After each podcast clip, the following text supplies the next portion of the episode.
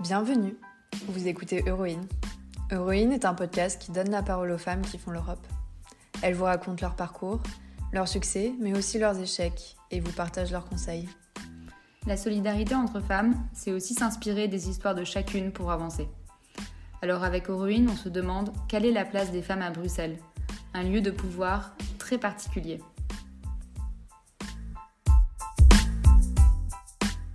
Aujourd'hui, nous accueillons une femme que nous avons rencontrée pendant le Covid, grâce à un réseau de femmes dont nous faisons toutes les deux parties. Il s'agit de Marine Binet. Marine a un parcours inspirant. Elle a été propulsée à 26 ans à la tête du bureau bruxellois de RTE, une grosse entreprise française d'énergie. Elle nous expliquera comment elle a fait pour en arriver là, et aussi comment elle gère sa vie de maman et de manager. Bonne écoute Bonsoir à toutes, on est ce soir avec Marine Binet. Merci beaucoup Marine d'être avec nous. Bonsoir, merci à Fanny et à Margot de me recevoir. Euh, on est ravis de t'avoir sur ce podcast. On a la chance de te côtoyer euh, dans la vraie vie, en dehors du podcast, et euh, on est vraiment ravis que tu sois là. Pour commencer, on voulait un petit peu savoir d'où tu viens et comment tu es arrivée ici où tu es. Géographiquement déjà, moi je viens de la région lyonnaise, donc de Lyon. et j'ai atterri à Bruxelles, en tout cas professionnellement parlant, puisqu'actuellement j'habite à Lille mais entre-temps, mon parcours a été, assez, divers.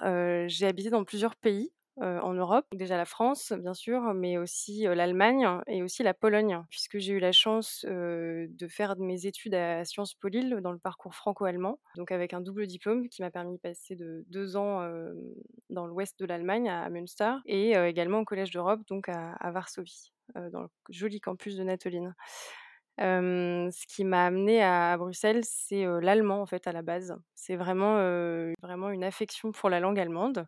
J'ai choisi, vraiment, dès le lycée, voilà, une classe européenne, vraiment le parcours classique, bonne élève, studieuse etc. et par l'allemand, en fait, j'ai découvert, ben, bien évidemment les relations franco-allemandes qui sont au cœur, comme on le sait, aussi de la construction européenne. Et par ce biais-là, je, me suis passionnée en fait des enjeux européens. Et c'est comme ça en fait que j'ai souhaité poursuivre bah, non seulement mes études, mais aussi bah, commencer ma carrière professionnelle auprès des, institutions européennes. mon rêve à la base, c'était de travailler au Parlement européen parce que j'avais fait un stage en fait au Parlement européen dans le cadre de, mes études. Finalement, je travaille pour une entreprise du secteur privé de services publics, mais en relation aussi avec les élus du Parlement européen. C'est tout à fait passionnant. Est-ce que tu as, euh, enfin, tes parents t'ont poussé vers euh, vers l'Europe? Pourquoi cette appétence pour la langue allemande aussi? Alors, euh, à vrai dire, c'est un peu un mystère pour mes parents, puisque personne dans ma famille ne parle allemand. Nous n'avons absolument aucune origine alsacienne ou du côté de l'Allemagne. en revanche, mon père est passionné de musique et on a toujours écouté à la maison beaucoup de, musique et d'artistes de, manière très hétéroclite en fait, et donc dans toutes les langues, pas seulement en anglais et en français, mais aussi dans d'autres langues. donc c'est vraiment, je pense, la musicalité de la langue allemande qui a dû me, voilà, me plaire à la base. et c'est vrai que quand j'expliquais à mes parents ce que j'allais faire comme études et quand j'ai expliqué mon premier job à, mes parents, j'ai travaillé à, la RP française, j'ai fait un, un VIE là-bas pendant deux ans, souvent ma mère disait à ses amis ah ma mère, pardon ma fille travaille à la Commission européenne et donc je devais toujours la corriger pour lui expliquer que c'était pas que pas la Commission européenne mais elle était en tout cas très fière de, de dire que je travaillais à Bruxelles et, voilà que je travaillais pour l'Europe. Donc elle disait toujours ma fille travaille pour l'Europe donc je trouvais ça très amusant. Mais donc du coup si, si je récapitule je comprends que tu as fait un stage au Parlement puis un VIE à la RP, ça se, ça se, ça s'articule comment et qu'est-ce qui se passe après? Comment tu arrives euh, dans cette euh, boîte privée dont tu parles?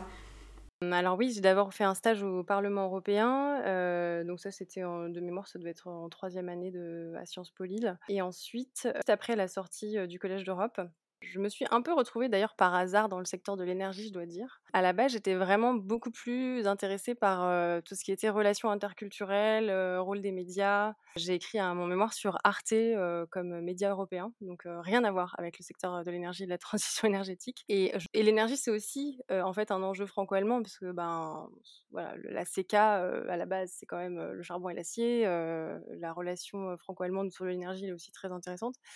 Et en fait, c'est vraiment au moment de candidater, voilà, comme toute, jeune diplômée, je, cherchais un peu ma voie.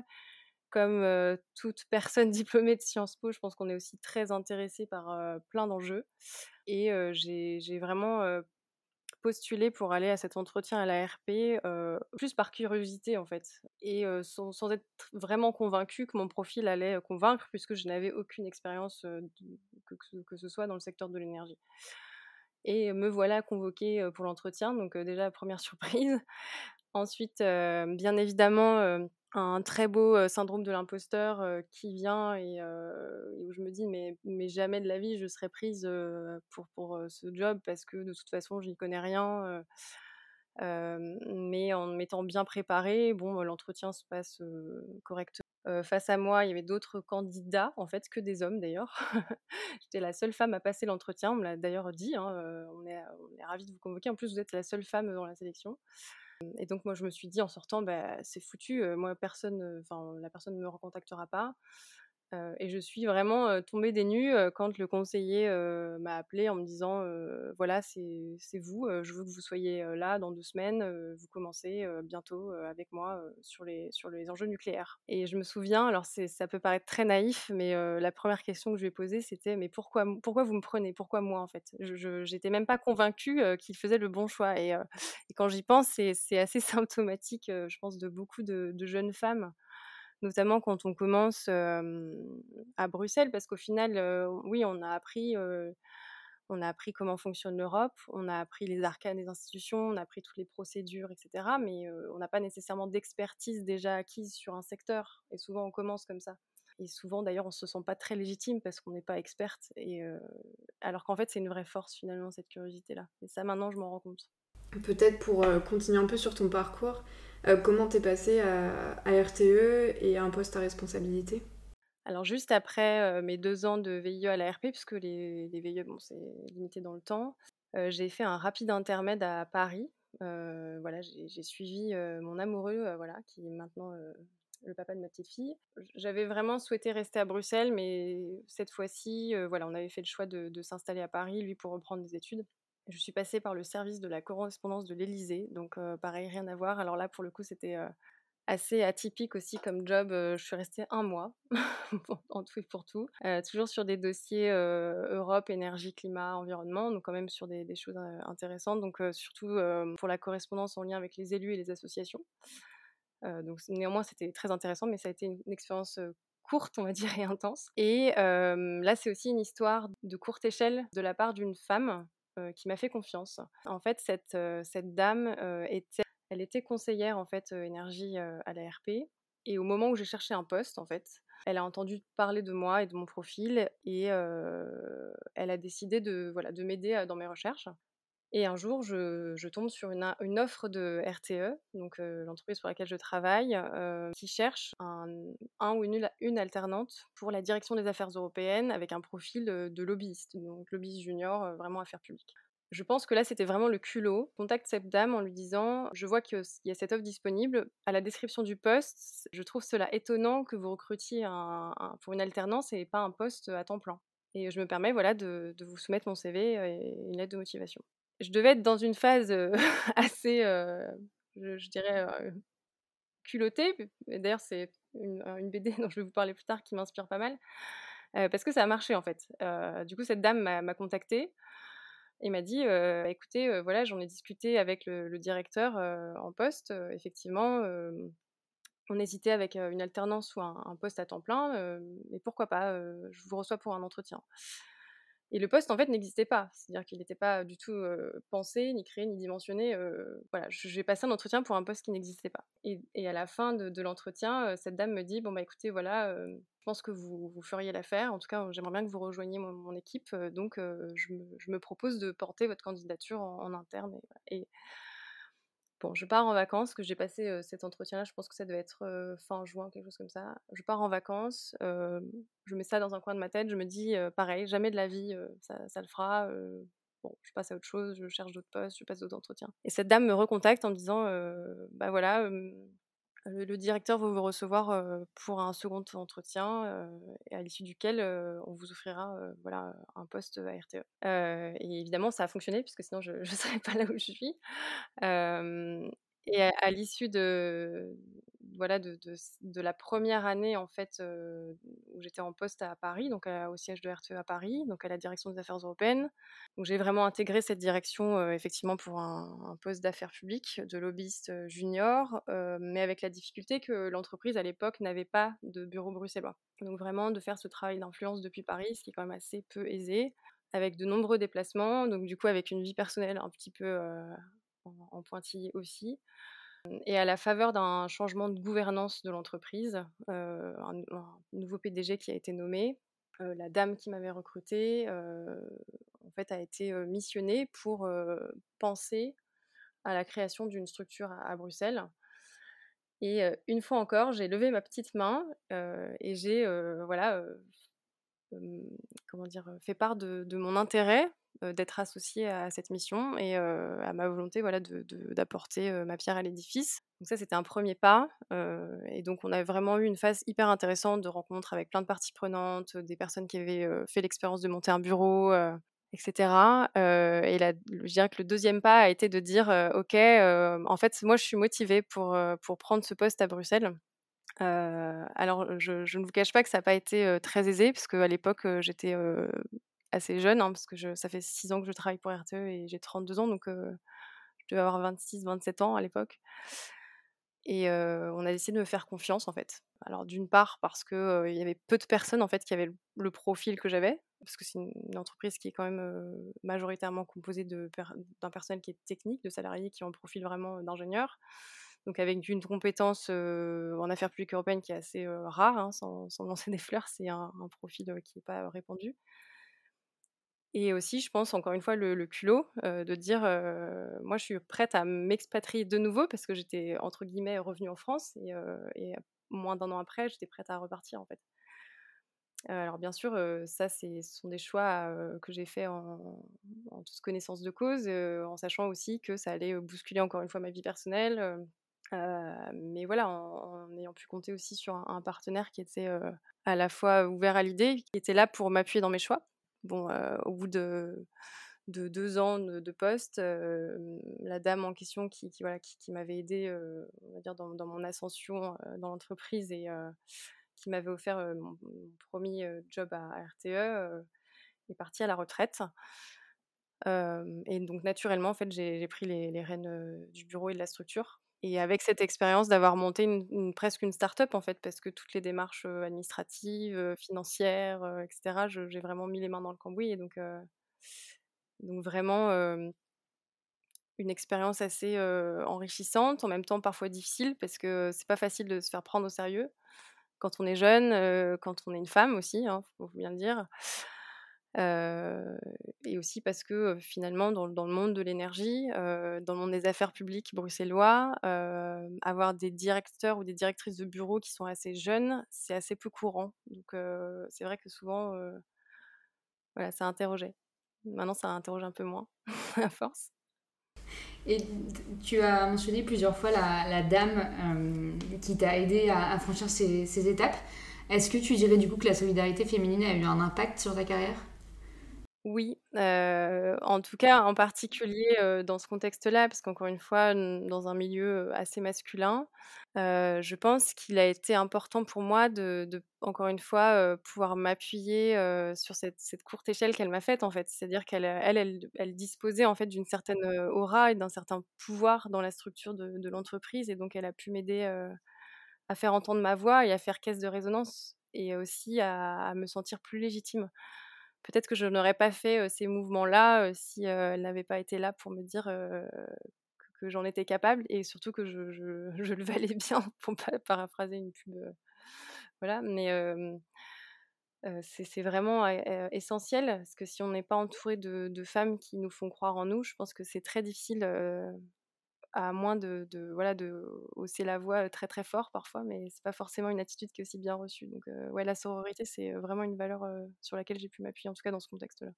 Donc tu as eu un parcours très intéressant, tu as vraiment eu ce moment où tu as pu évoluer de façon assez exponentielle au final.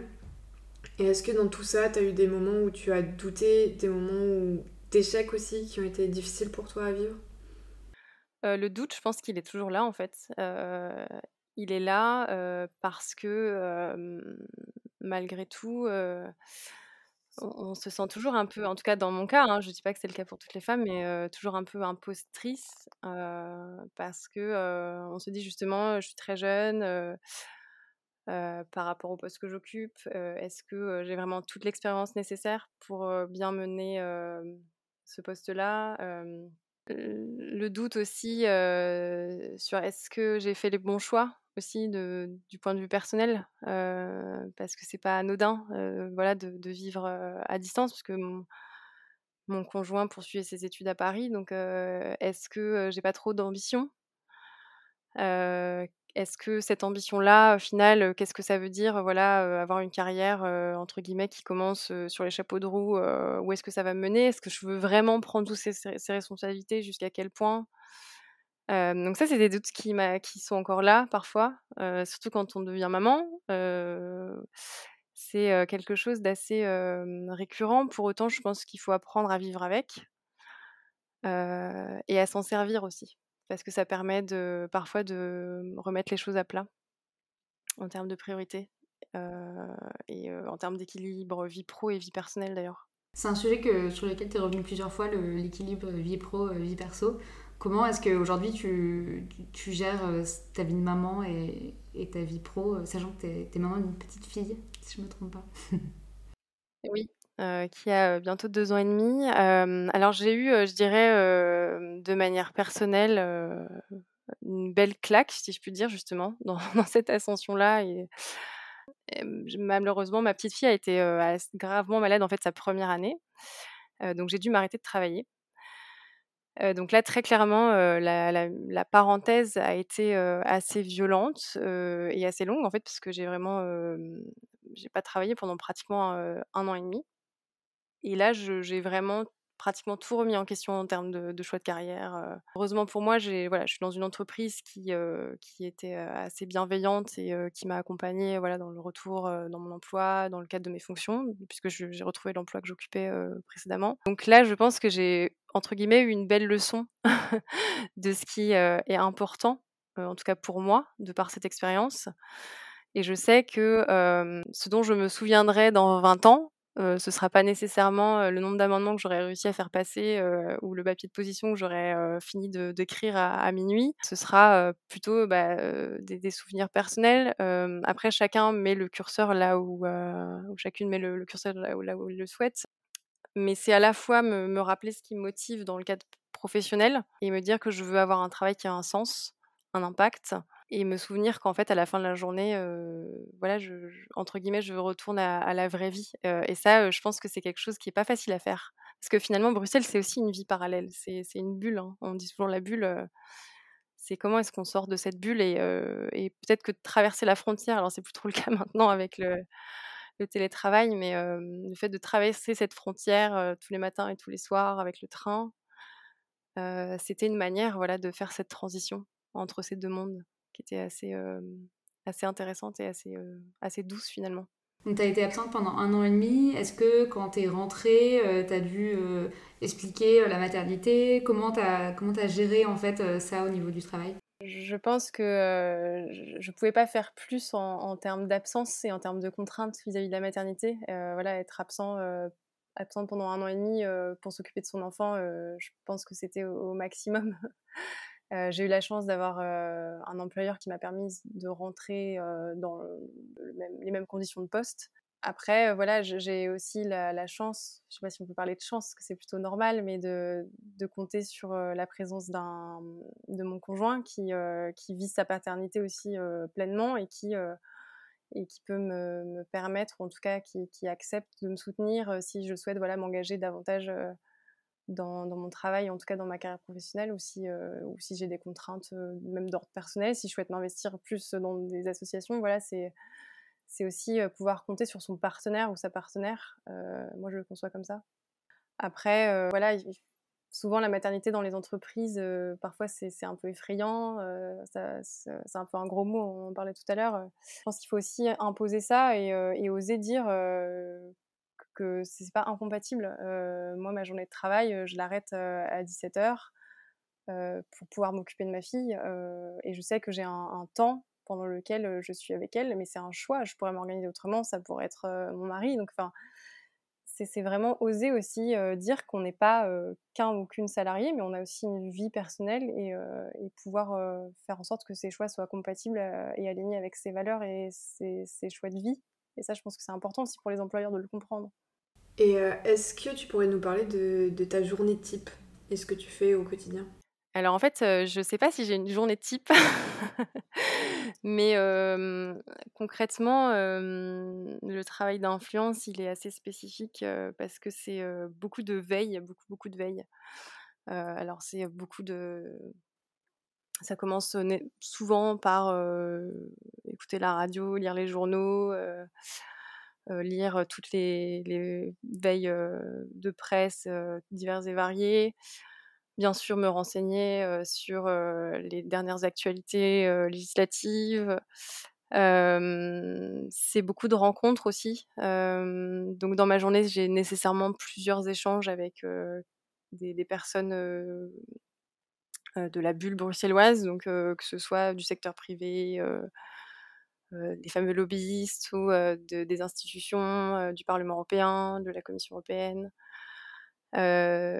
souvent, c'est aussi aller à des événements, donc des conférences, des cocktails.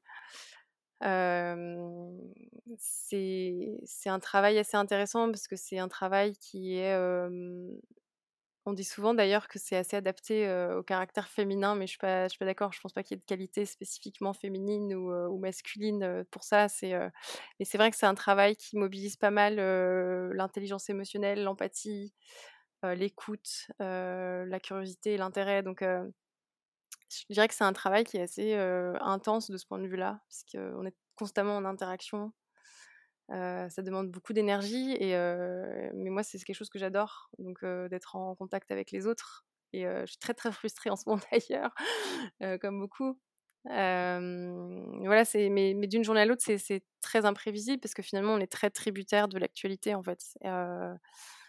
Et on fait vraiment le lien entre les priorités de l'entreprise et, ce qui se passe à Bruxelles, non seulement pour les tenir au courant, définir les priorités, mais aussi faire en sorte de faire entendre la voix de l'entreprise à Bruxelles. Donc c'est un aller-retour constant entre, entre le siège et, Bruxelles.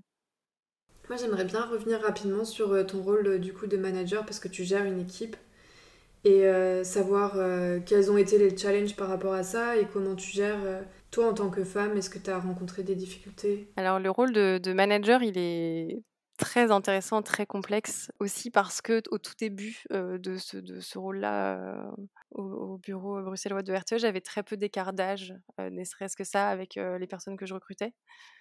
Parfois, même pas 3 ans, 3-4 ans. J'ai eu d'ailleurs parfois des, remarques assez incongrues en entretien où je sentais par exemple, alors sans caricaturer, mais peut-être des, jeunes diplômés hommes qui, étaient assez mal à l'aise d'avoir en face d'eux une jeune femme qui allait les, encadrer. donc souvent la question qui était posée un peu de manière détournée c'était mais quel est le quel est le rôle du directeur des affaires européennes? Est-ce qu'il vient souvent à Bruxelles Comment est-ce que vous vous référez à lui? Donc c'était assez symptomatique je trouvais. Alors c'était voilà, c'était pas la majorité, hein, mais il y avait quand même quelques quelques candidats. Moi, j'ai vraiment un mantra dans l'équipe, et si mes collaborateurs et collaboratrices m'entendent, j'espère qu'ils partagent en tout cas ce que je vais dire, mais j'ai vraiment un mode de management, je dirais, qui est très horizontal.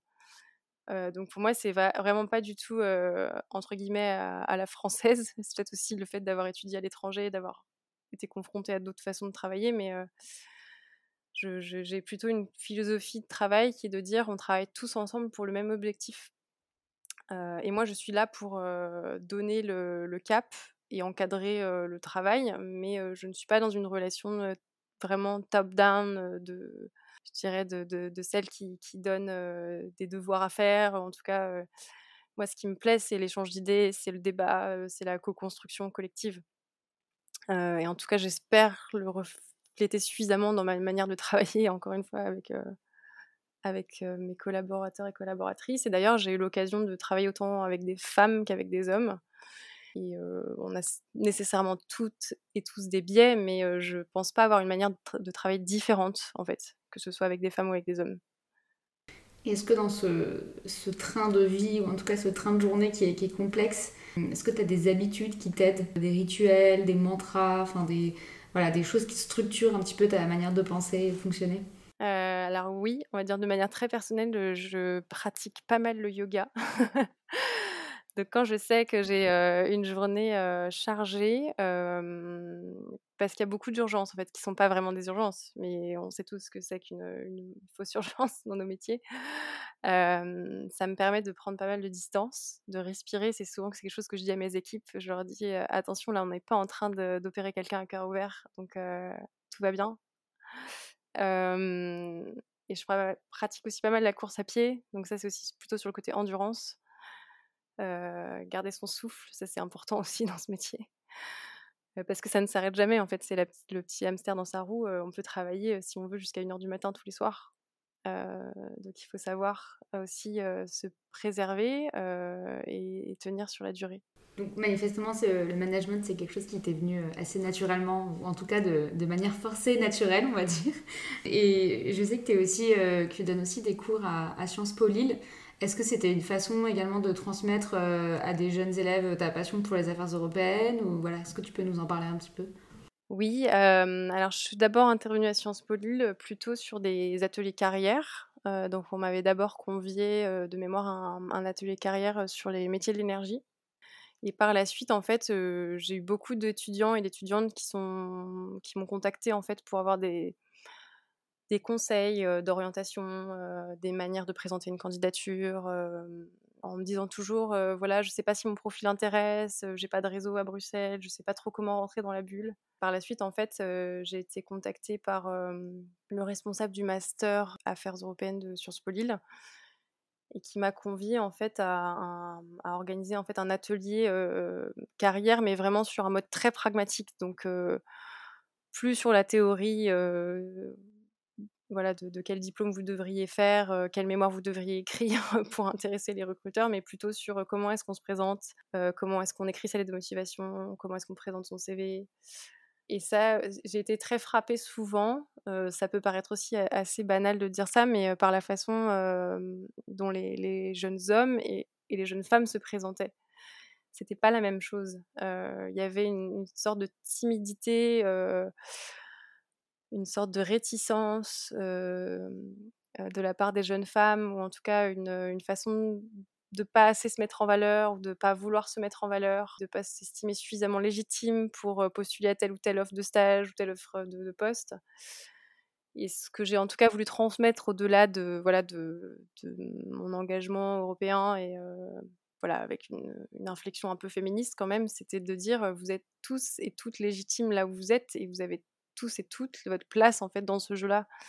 Même au-delà des valeurs féministes, je trouve que c'est quelque chose que les étudiants n'entendent pas sur ce thème-là. Souvent, on leur dit voilà, vous êtes, vous êtes l'élite, vous avez fait une grande école, vous allez nécessairement pouvoir intégrer le marché du travail facilement. Alors, ce qui n'est plus vraiment le cas maintenant avec la crise, évidemment, mais rarement ils ont eu l'occasion, je pense, en tout cas jusqu'à présent à Sciences Po Lille, d'échanger vraiment, on va dire, franchement avec des professionnels. Euh, par les salaires, comment est-ce qu'on négocie un salaire. Euh, et ça, c'est des clés, euh, des questions que les étudiants et les étudiantes n'osaient pas poser au début. Et voilà, c'est à force d'en discuter qu'on a pu un peu briser la glace. Et, d'ailleurs, maintenant, c'est assez, sympathique parce que j'ai quelques étudiants et étudiantes qui m'écrivent en disant Bah voilà, j'ai trouvé un poste là, je suis en stage ici. Donc, ouais, la transmission, je trouve que c'est important. Surtout quand on a reçu aussi de son côté. quoi. Et est-ce que euh, toutes, ces, toutes ces jeunes femmes que tu vois, que tu coaches, euh, que, que, tu aides, est-ce que tu, tu leur conseilles d'aller dans les affaires européennes? Est-ce que tu penses que, c'est, que l'Europe est une chance pour les femmes? Euh, oui, je pense que, que, l'Europe est une chance pour les femmes parce que bah, on, a, on, a, eu l'occasion d'ailleurs d'en discuter au sein de, de Sciences Po féminin à Bruxelles, mais c'est, vraiment aussi par cette co-construction européenne que le les droits des femmes ont avancé. Oui, je, leur dirais que de par le mélange des cultures, je pense qu'on a, beaucoup de choses à apprendre aussi. je pense notamment aux pays nordiques. Moi, j'ai eu l'occasion de, côtoyer des personnes qui travaillaient dans les affaires européennes pour le Danemark, la Suède, même la façon dont on travaille en Allemagne n'est pas du tout la même. La place des femmes n'est pas exactement la même non plus. Donc je trouve que c'est assez riche aussi de se confronter à des visions différentes. Et est-ce que tu aurais un conseil à donner aux jeunes femmes qui nous écoutent? Tu as, mentionné que tu avais eu toi-même le syndrome de l'imposteur. Et donc, pour, pour, compléter ce que dit Margot, comment est-ce que tu l'as surmonté et du coup, qu'est-ce que tu conseilles? Ce syndrome de l'imposteur, je pense que c'est. Alors, souvent, on se dit Ah, mais c'est parce que je suis trop timide ou c'est pas mon caractère de me mettre en avant, je suis plutôt quelqu'un de réservé. En fait, il faut comprendre que c'est quelque chose qui est aussi façonné par le contexte, c'est structurel. Ce syndrome de l'imposteur, il est, il est bien pratique en fait au final. Et c'est arriver à se dire que si on n'ose pas, personne ne le fera à notre place. C'est vraiment le, mantra que moi je me répète souvent. D'ailleurs, je me suis écrit une citation de, René Char et je l'ai écrite, je l'ai collée sur un post-it sur mon ordinateur dans mon bureau, qui dit en somme, en, gros, saisis ta chance, va vers ton risque. À, force de, te regarder, ils vont s'habituer. Et je trouve que c'est assez, ça, reflète un petit peu mon parcours aussi. C'est le culot, je pense que ça peut aider. Alors bien sûr, le culot mesuré, le culot, on va dire diplomate, mais, mais quand même, d'oser en fait. Et c'est quelque chose qu'on ne nous apprend pas à faire.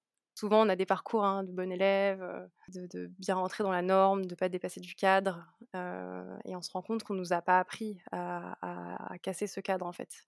ça, c'est quelque chose que j'ai appris au fur et à mesure, avec l'expérience, mais c'est vraiment le conseil que je donne. C'est vous avez vraiment envie de faire quelque chose, vous savez pas si ça peut marcher, ben essayez et vous verrez bien en fait. On voulait te proposer de, répondre à trois petites questions qu'on fait à la fin. Donc, est-ce que tu as un, livre ou un podcast qui t'inspire ou que tu voudrais partager avec nous?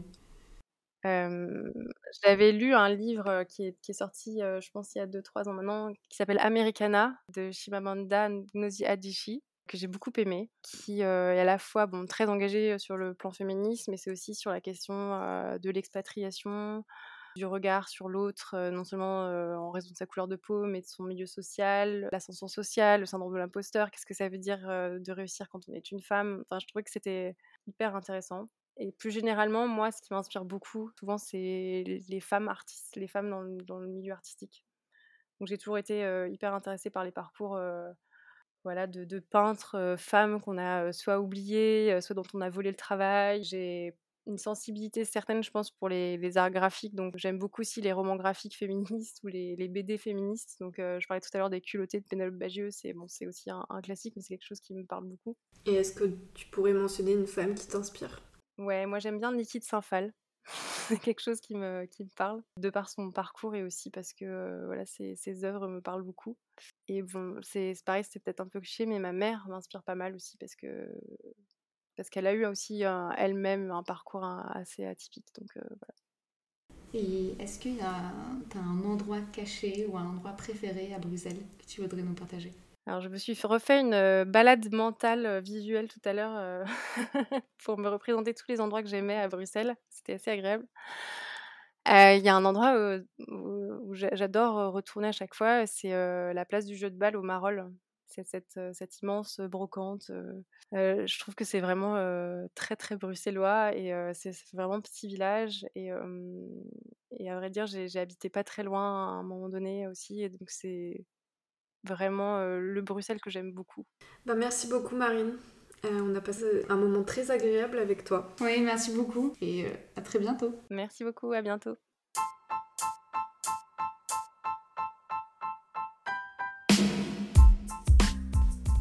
Voilà, le troisième épisode est fini. On espère que vous avez apprécié. Nous sommes preneuses de vos conseils, de vos retours et de vos suggestions pour faire évoluer le podcast. Si vous avez pensé à quelqu'un, n'hésitez surtout pas à nous envoyer leur nom à notre adresse email heroine avec un s Vous pouvez aussi nous retrouver sur les réseaux sociaux. Notre compte Instagram c'est eu.ruine. Héroïne revient toutes les deux semaines avec un nouveau portrait. À, bientôt.